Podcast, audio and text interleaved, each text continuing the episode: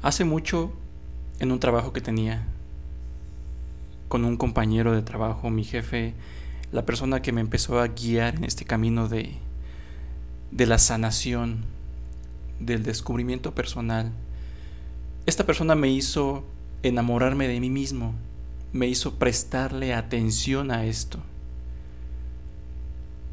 Tengo una experiencia muy, muy única de, un, de una situación que pasó un día. Recuerdo que él estaba en el trabajo, estaban sus hijos, sus hijos pequeños. Y me acuerdo que yo estaba trabajando en la computadora, estaba ingresando algunos datos y él estaba en el fondo. Estaban sus hijos frente a mí, cerca de una mesa. Estaban jugando unos niños muy traviesos. A mí me desesperan los niños traviesos. Y ahí entendí, ahí entendí por qué. Uno es consciente de su propia historia, pero hasta que no lo ve proyectado y reflejado en, un escenario que uno hubiese querido vivir, es cuando a uno se le hace consciente, el inconsciente, como dijo Carl Jung.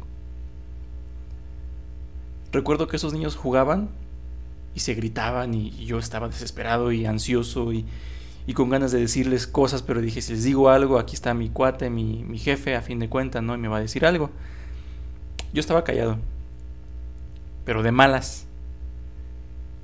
Y de repente en esa mesa pues había un vaso de agua y la niña más pequeña se acerca, toma el vaso y se le cae. Se rompe y hace un ruido y la niña automáticamente empieza a gritar y a llorar y a patalear. Yo me alteré porque fue algo fue algo que me impactó. Cuando veo mi jefe, mi amigo, se acerca. Se, se inclina hacia ella. Le dice, ¿estás bien? Y ella llorando y gritando. Es que se rompió y gritando y señalando con las manos y haciendo sus muecas la niña. Y él muy tranquilo se acerca y le dice, ¿estás bien? La revisa y le dice, a ver, a ver, a ver. Y se le queda viendo. Se pone en cuclillas y se ve, la, la, la ve. Y le dice, ¿por qué lloras? La niña sigue llorando y yo se me hacía como estúpido. Y seguía llorando. A ver, a ver, a ver. Respira profundo. Y respiraba la niña y seguía llorando, llorando. Y, él muy paciente. Le dice, ya, tranquila, ya. ¿Ya está bien? ¿Estás bien? Sí, pero, ok, ya bien, a ver, ya. ¿Por qué lloras? Es que el vaso, ok, ok. ¿Estás bien? Sí, ok. ¿Qué pasó? El vaso, ok. Se para, le dice, ven, le señala el recogedor y la, escoba, le dice, así se toma, ten. La acompaña y le enseña cómo barrer el vaso. Lo barren juntos, van y lo tiran. Y le dijo, ¿qué pasó? Nada. ¿Ya ves? ¿Estás bien? Sí, ok. Sigue jugando. Se paró y se fue a seguir su trabajo él. Y yo dije, ah, cabrón fue un impacto así como de no estoy acostumbrado a ese tipo de escenas. Le pregunté y me dijo es que las personas, los adultos, tenemos el orgullo muy alto y tenemos el ego muy alto, que no estamos acostumbrados a ponernos a un nivel de un niño. Dice, yo pude haber enojado, pero entendí que el vaso no está diseñado para una mano de una niña. De hecho dijo, ese, es mi, ese fue mi error, porque no le puse vasos pequeños. ¿Por qué me enojaría con ella?